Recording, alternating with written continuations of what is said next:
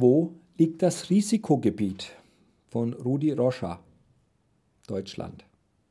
Seit Rudi Roscher mit Jesus lebt, hat er entdeckt, dass es eine natürliche Welt und auch eine spirituelle Welt gibt. Der Apostel Paulus spricht über den inneren und den äußeren Menschen, auch darüber, dass es einen fleischlichen und einen geistlichen Kampf gibt. Nun stellt sich die Frage, worauf wir unsere Prioritäten legen. Legen wir Mehrwert auf das, was unsere Augen sehen, oder auf geistliche Dinge. Die Anleitung lautet, schau auf die Dinge von oben, auf das, was ewig ist. In den letzten Monaten haben wir eine besondere Zeit erlebt und es ist für mich deutlich, dass inmitten all dessen Gott am Werk ist und seine Absichten durchsetzt. Für uns, die wir glauben und wissen, was die Bibel über die Endzeit sagt, ist das alles keine Überraschung. Es geht um unsere Haltung gegenüber all dem, was geschieht. Unsere Überzeugungen und unser Glaube inmitten der Krise sollten ein Zeugnis sein, um die Nichtchristen zu erreichen.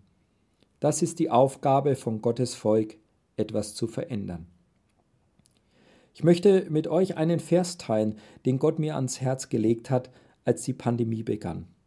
In 2. Chronik 20,9 steht, wenn Unglück über uns kommt, Schwert des Gerichts oder Pest oder Hungersnot und wir vor dieses Haus und vor dich hintreten, denn dein Name wohnt ja in diesem Haus, und wir in unserer Not zu dir schreien, so wollst du hören und uns helfen.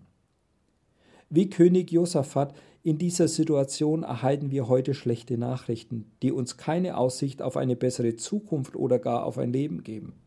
Es kommen Angst, Sorge und Unsicherheit.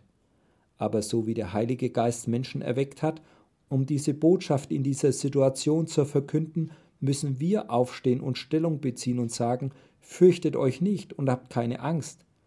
Denn wo werden die Menschen Rettung finden, wenn wir in diesem Moment Angst haben und uns fürchten?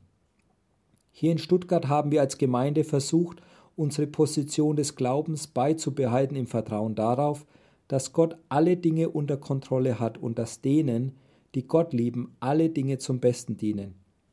Wir glauben, dass dies eine wichtige Zeit ist, um das Wort Gottes zu predigen und den Menschen Hoffnung zu bringen.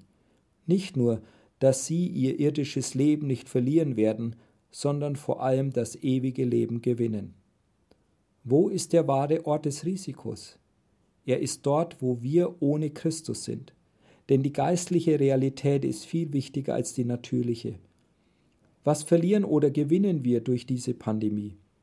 Es hängt davon ab, worauf unsere Augen gerichtet sind. Auf himmlische oder irdische Dinge. Was ist unsere Perspektive für die Zukunft? Es kommt darauf an, wo wir hinschauen.